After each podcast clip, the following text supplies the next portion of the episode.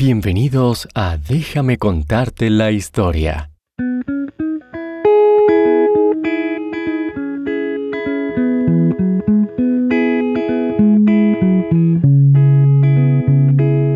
Este programa también está disponible en inglés como Bedtime History.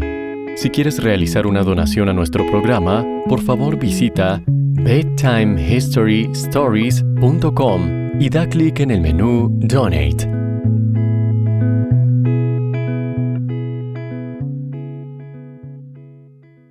El 26 de agosto de 1910 nació una niña en la ciudad de Skopje, Macedonia. Sus padres la llamaron Agnes. Eran de la familia Boyashiu y eran albaneses. El padre de Agnes, Nicola, tenía una empresa de construcción y formaba parte del consejo municipal. Mucha gente conocía a su padre, y él hacía todo lo posible por ganar dinero para su familia y hacer de su ciudad un lugar mejor. Drana era la madre de Agnes y le encantaba cuidar de los pobres y los necesitados. A menudo, cuando Agnes y sus hermanos cenaban, Drana invitaba a extraños a comer con ellos. Más tarde, Agnes se enteró de que estas personas eran pobres, y aunque su madre no las conocía, les daba de comer, y a menudo les dejaba pasar la noche si necesitaban un lugar donde quedarse. Durante el día, Drana salía a la ciudad para compartir comida y agua con los necesitados. A menudo llevaba a Agnes para que le ayudara. Agnes y su familia eran católicos, que es una religión que cree y sigue las enseñanzas de Jesús. Muchas personas de su ciudad eran musulmanes o judíos, que tenían creencias diferentes, pero Drana enseñó a su familia que debían amar y servir a personas de todas las razas y religiones.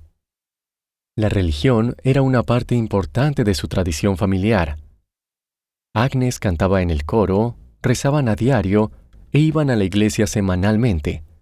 A Agnes le gustaba leer sobre los misioneros católicos que viajaban por el mundo. Un misionero es alguien que se desplaza lejos para enseñar a otros su religión y para servirles.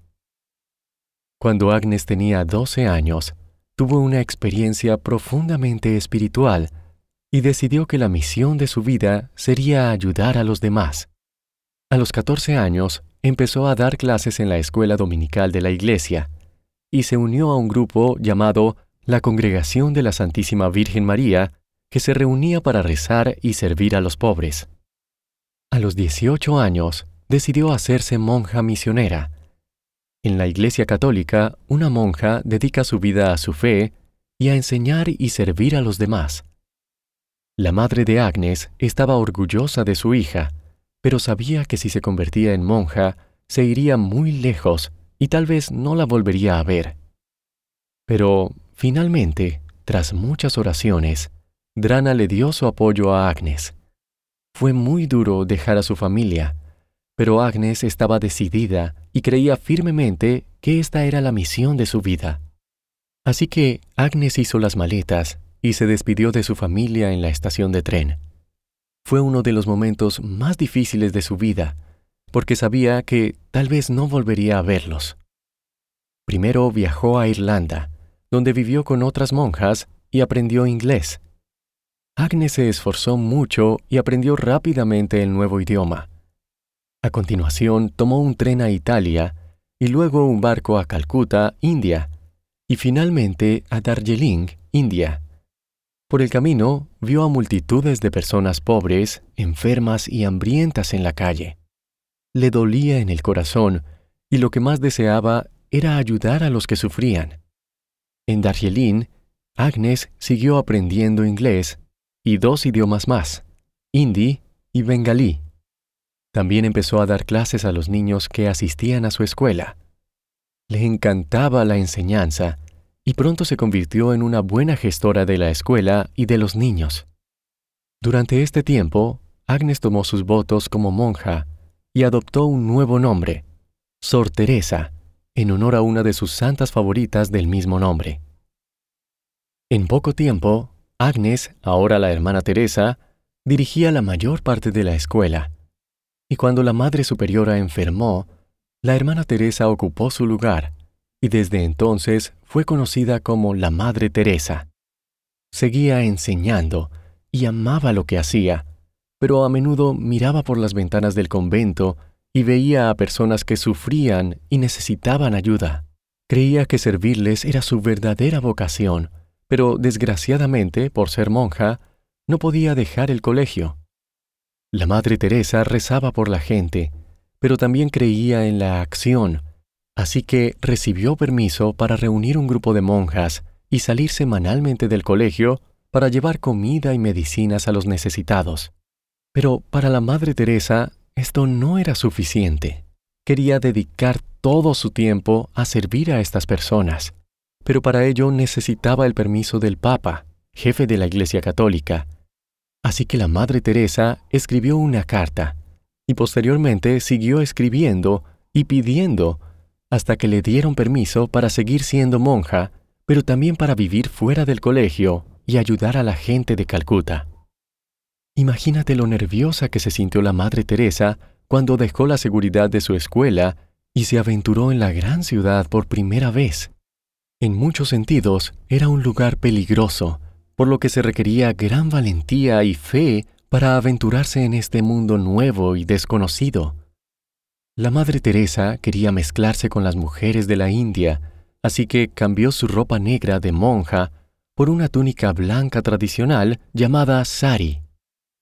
Después de encontrar un lugar para vivir y un poco de dinero, la Madre Teresa recorrió las calles de la ciudad en busca de personas a las que pudiera ayudar. No estaba segura de qué hacer, así que empezó a hacer lo que mejor sabía, enseñar. Dibujaba letras en la tierra y los niños curiosos empezaban a reunirse a su alrededor. Pronto, una gran multitud de niños rodeaba a la Madre Teresa cada día hambrientos de aprender y de sentir su amor y atención por ellos.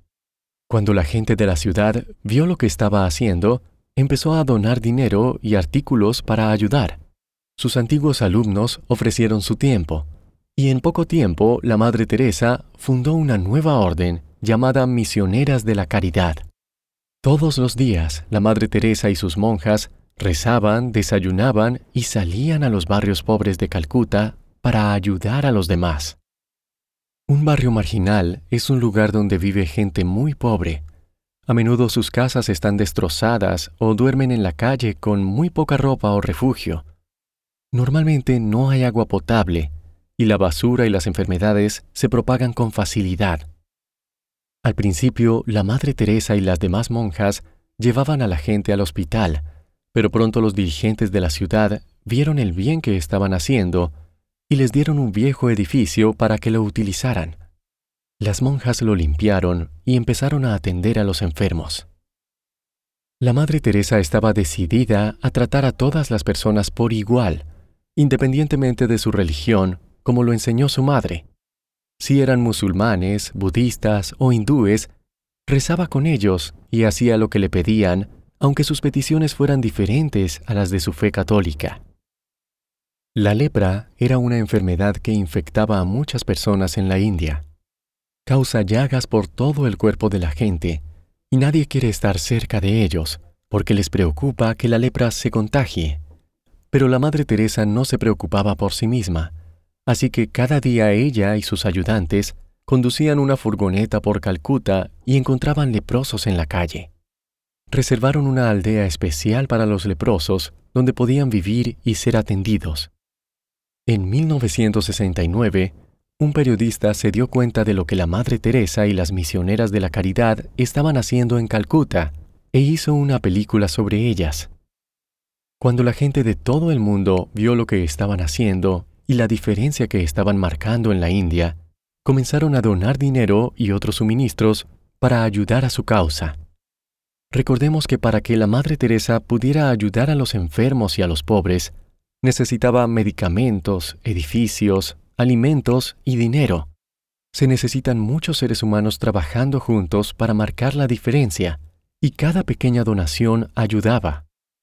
Pronto las misioneras de la caridad pudieron ayudar a más personas y empezaron a abrir sedes en nuevas ciudades en todo el mundo.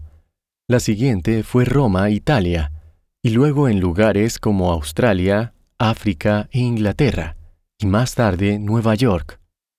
En 1979, la Madre Teresa recibió el Premio Nobel de la Paz.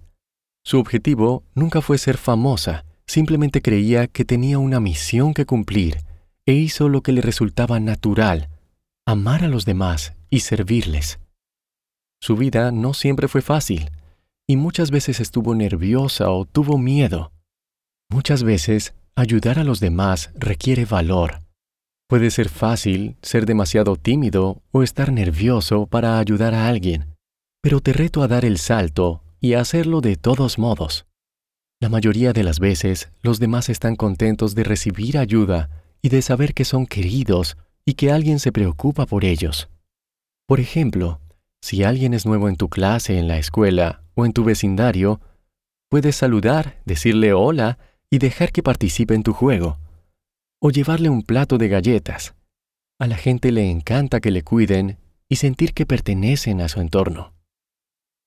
Una de las razones por las que la organización de la Madre Teresa tuvo éxito fue porque la gente de la India y de todo el mundo hizo donaciones para ayudar. Encuentra una causa por la que tú y tu familia se preocupen y consideren la posibilidad de hacer una donación. Incluso las pequeñas cantidades marcan la diferencia. Nuestra familia ha donado a diferentes organizaciones benéficas a lo largo de los años y ha ayudado a empaquetar comida para los hambrientos. Pregunta a tus padres por las organizaciones benéficas locales que hacen lo mismo. Siempre es una gran experiencia y se siente bien saber que lo que haces hace del mundo un lugar mejor.